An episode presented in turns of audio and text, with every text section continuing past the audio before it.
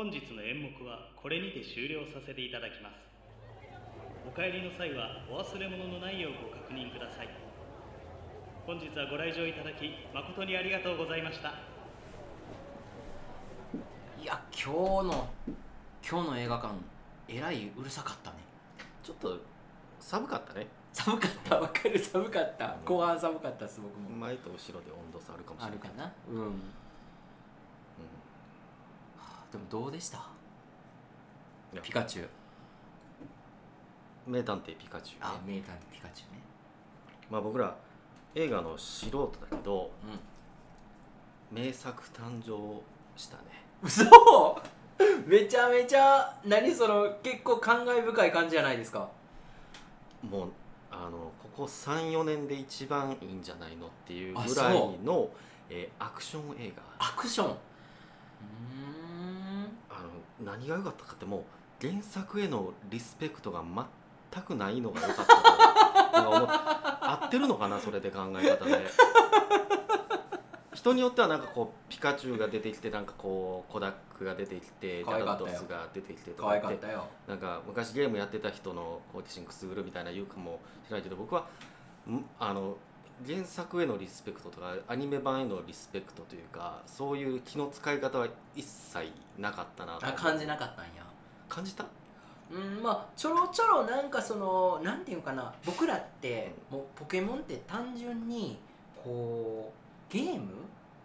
僕らの僕らのポケモンでどう？正直赤緑と金銀ぐらいまでよね。それより先でちょっとこうやってる子やってへん子いたと思うけどぐらいの世代からすると確かにまあまああなんかこんなんあったなぐらいの感じやったからでもね多分だよ。多分やけどめっちゃ好きな人は逆にビンビン来てるところがいっぱいあるとは思った。あ来てるんや。なんかこう僕らが気づかへんような目くばさいっぱいあったんちゃうかな。そういう小ネタをやっぱ入れてるんかな。いや入れてると僕ねうん。一個だけあのちょっとふーんと思ったのがあのピカチュウが、うん。うんあの主人公の男の子と別れて、とぼとぼ歩くシーンうんうんうんうん。でなんかこう顔をしかめながら歌っててなんかあの顔をしかめてる絵って結構あのツイッターとかでも、ね、なってたけどあの時のあの歌って多分多分ですよあー。あの初代ポケモンのアメリカ放映版の多分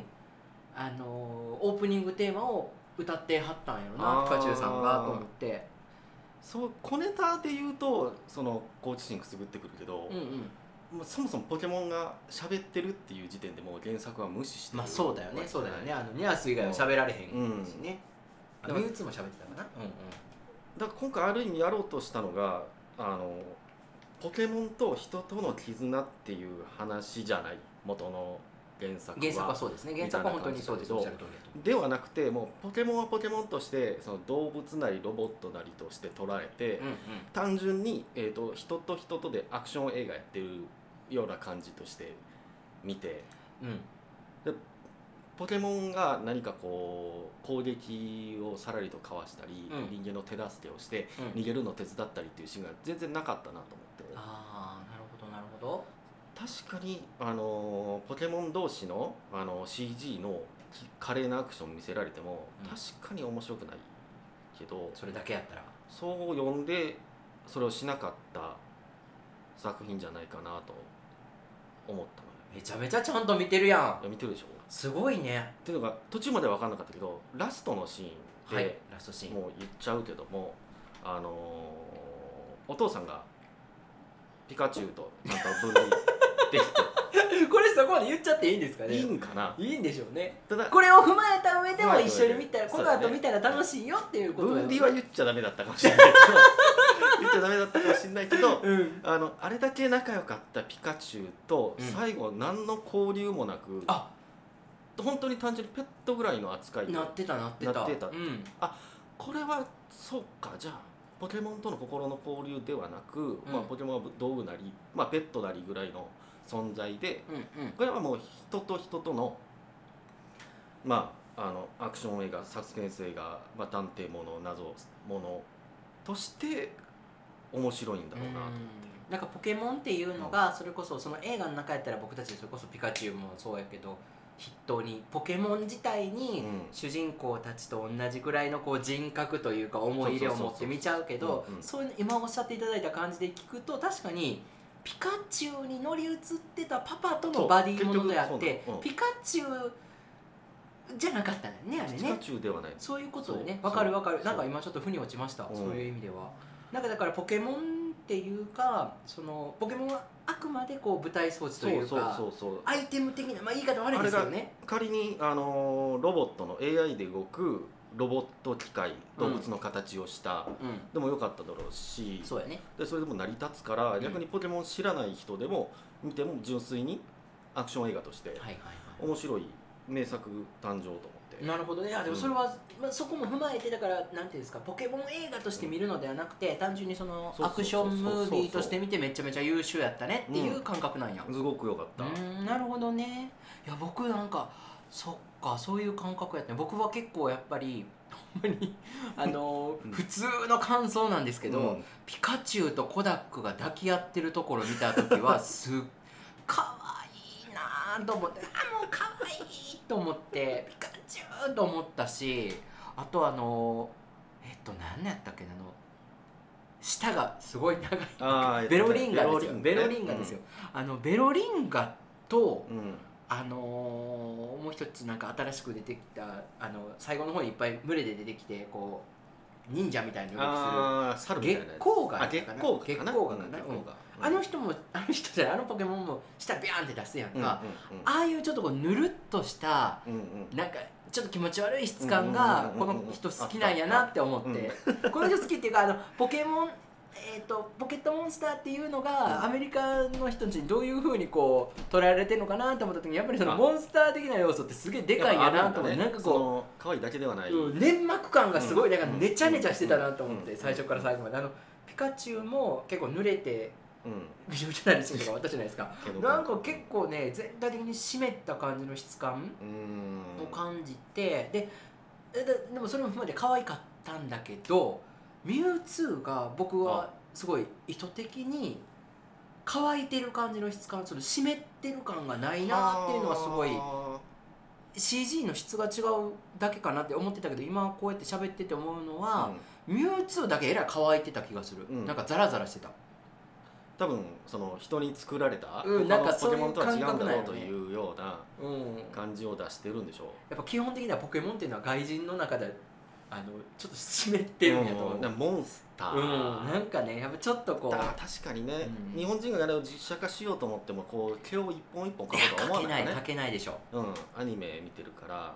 ただ向こうの人からしたら実際に登場させるとすれば動物の延長というかね。うんうんうんうんそうなんだ、あとあの、全然これはあの映画の素人的には踏み込んだちょっと話になるんですけど、あのいらんなって思った、いらんなっていうかその情報を感じ取ってしまった僕が悪いんですけど、うん、あそんなんいらんでって僕に対して言いたいことが一個あってあの主人公の子が最後ちょっと窮地に陥ってこう、うん、いわゆるぶら下がり状態、ぶら下がり状態になった時に主人公のこう指をあのカラカラですよね、カラカラがこう指をこう一個ずつ外していくじゃないですか、あの主人公はお母さんを11で亡くして、うん、でカラカラは亡くなったお母さんの頭蓋骨をかぶってると、うん、なんかそのポケモンが主人公を奈落の底に落とそうとしているっていう構図に変な意味を感じすぎてる自分っていうのがなんかちょっとあポケモンの映画見るテンションで見てないぞ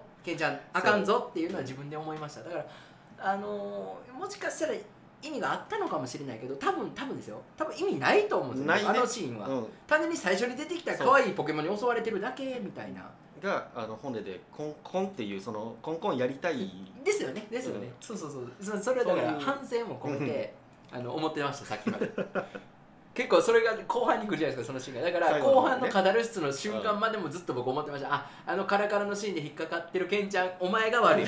僕は自分にそう自分でね。見る人を試してる。そうですよね。そういうのありますよね。だからある意味日本人としてそのポケモンに思い入れがありすぎる方がいいんかもしれない。さっき言ったように、うんうんうん、ポケモンと人間の絆っていうのは書いておそらく書いてないから。そうですね。そうですね。そう。そうです。冷めてしまうけどでもポケモン好きだからポケモン可愛いなという思い入れがあってバランスよく見れるという,、そういう意味でもバラン、うん、いい映画だなと思った。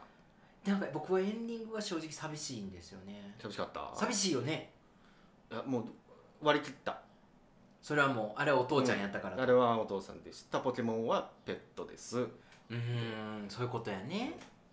そういうことやね。寂しかった。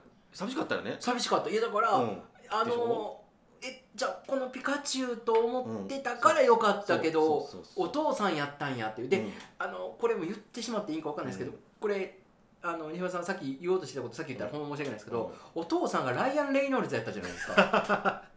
あのー、本当に僕はね声が出ました正直。ライアン・レイノールズが急に出てきた時声が出ました。あのいいよデッドプールの人やと思ってあのデッドプールの人が穏やかな感じで出てきたみたいな。多分すいませんあのこれ聞いてる詳しい人はライアン・レイノールズイコールデッドプールみたいに言うてるやつすごいこうあのなってないなと思い 思われると思うんですけども僕からしたらライアン・レイノルズはデッドプールのお兄さんでおじさんなんで、急にあのお父さんの声で出てきた時はちょっとびっくりしましたね。わかるわかる。あの、うん、また言うけどあの分離するシーンっていうのはなかったよ、うんうんうんうん、うん、その後急にあの今まで見たことないかっこいい男の人出てきて。出てきた。でチケット渡されると「お父さん?」みたいな。そうそうそうそうそうそうそう。もっとなんかこう太った毛むくじゃらな人かなと。ああなるほどね。あの声からするとね、うん、うんうん。でやっぱあのシーンって寂しかったでしょ？寂しかった。だからピカチュウとしてこん、うん、そのパートナーになっていくのかな？なってきたんだなって思ってた矢先のうんそうそうそうそうそう。そうだよね。だからそれゆえにあの大ちゃんはポケモンと人間じゃなくてやっぱり人間同士の絆の物語だったんだなっていうふうに思ったんだよね、僕もそれはあのおっしゃる通りそう思いました。だからか知らないけどその車を飛ばすシーンとかってもう007とかジェイソン・ボーンみたいな そこになんか RPG 飛んできてみたいな。そういう意味でも冒頭からもうアクションやる気満々やなあそうやったんや。今思えばね、うん、確かに確かに。すごいめちゃめちゃアクションしてましたよね、うん、あのなんていうかな、まあ、背景は CG とはいえやっぱりすごい人の形、まあ、もちろん人間もそうだし人の形した人たちがこうピュンピュンピュンピュン飛んだり跳ねたりして、山のシーンとかね。なんかポケモンの力を使ってこう飛ぶんかなとか思ったらそう自分結局自分で飛ぶ。飛んでた自分で飛んでた。確かに自分で飛んでました。はい不思議だね。絶対助けてくれへんかったもんね。鶴のなんかしてくれんのかみたいな。あそこでポケモンを主役にしないっていうのは徹底的にやってたんだなと思って。そうかそうかだからポケモンの力だけでなんとかしたのってそれこそコダックの年力のシーンぐらいぐらいぐらいぐらい。ですよね、うん。なるほどね。だ本当にね007のそういうこうちょっとあのー、面白ドッキリびっくりスパイグッズの延長線上にあったんかな。だからコダックっていうのはすごい最終兵器やったんやね。まさにそうやね。なるほど、ね、映画のそうやね。うん。それ無理あるやろぐらいのあのー、車から銃が飛び出て360度撃つみたいななほなみたいなのそれとポケモンが同列な。るほどね。